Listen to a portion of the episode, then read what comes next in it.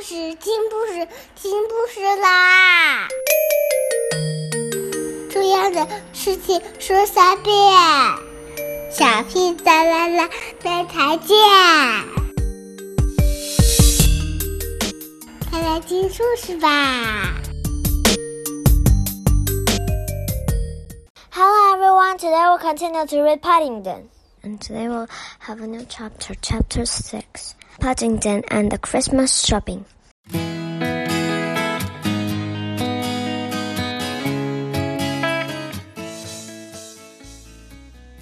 I suppose I shouldn't say it, remarked Mrs. Bird, but I shall be glad when Christmas is over.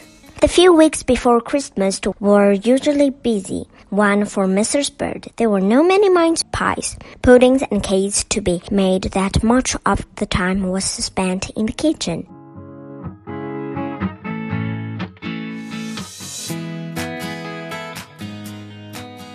This year matters hadn't been helped by the fact that Paddington was at home for most of the days convalescing after his illness. Paddington was very interested in the mince pies. And if he had opened the oven door once to see how they were getting on, he'd done it a dozen times. Paddington's convalescence had been a difficult time for the Browns.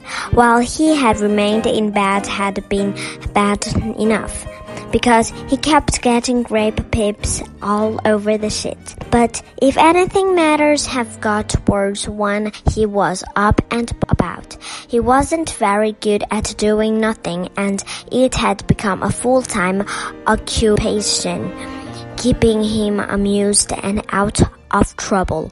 He had even had several goes at knitting something. No one ever quite knew what, but he'd got in such a tangle with the wool, and it had become too sticky with the marmalade, that in the end and they had to throw it away.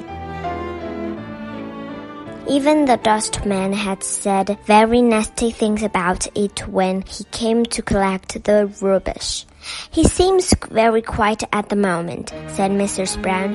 I think he's busy with Christmas list. You're not really taking him shopping with your afternoon, are you? said Mrs. Bird. You know what happened last time.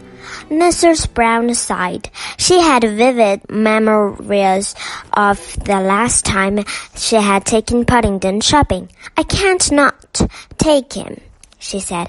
I did promise, and he's been looking forward to it so much.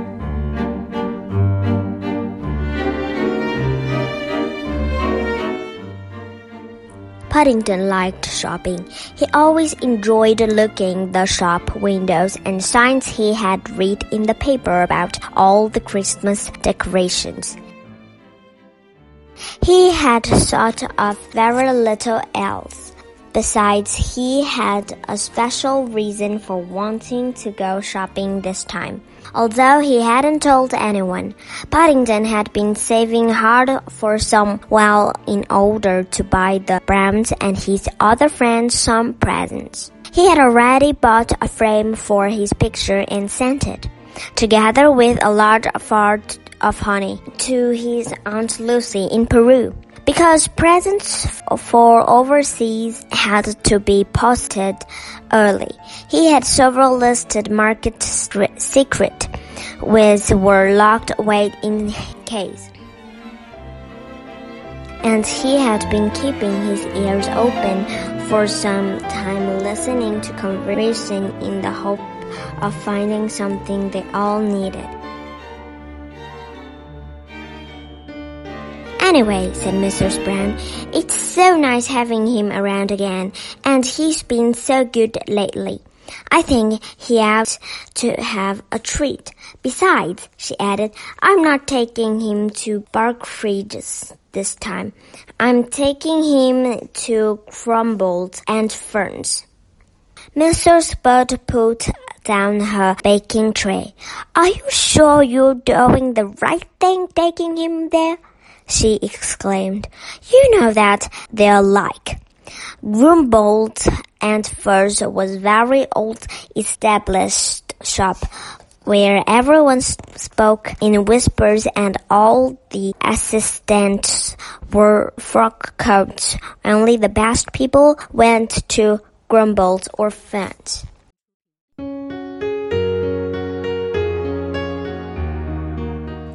It's Christmas, said Mrs. Brown recklessly. It'll be the, a nice treat for him. And when Paddington set off with Mrs. Brown after lunch, even Mrs. Bird had to admit he looked smart enough to go anywhere. His duffel coat, which had just come back from the cleaners, was spotlessly clean, and even his old hat Paddington always insisted on wearing when he went on shopping especially looking and unusually neat. All the same as Paddington waved his paw at the corner, and Mrs. Bird turned to go back indoors. She couldn't help feeling glad she was staying at home. Paddington enjoyed the journey to Crumbold and Ferns. They went by bus and he managed to get a found seat downstairs. By standing on the seat, he could just see through the little hole in the screen behind the driver's back. Paddington tapped on the glass several times and waved his paw at the man behind the wheel, but he was much too busy with the traffic to look around. In fact, they drove a long way without stopping at all. Okay, guys, today we're just reading here. Um, I wish you have a good night, and I really wish you have time to listen Paddington because some big students can't have time to read like. Um, just like my cousin brother, he just um, he was having school at America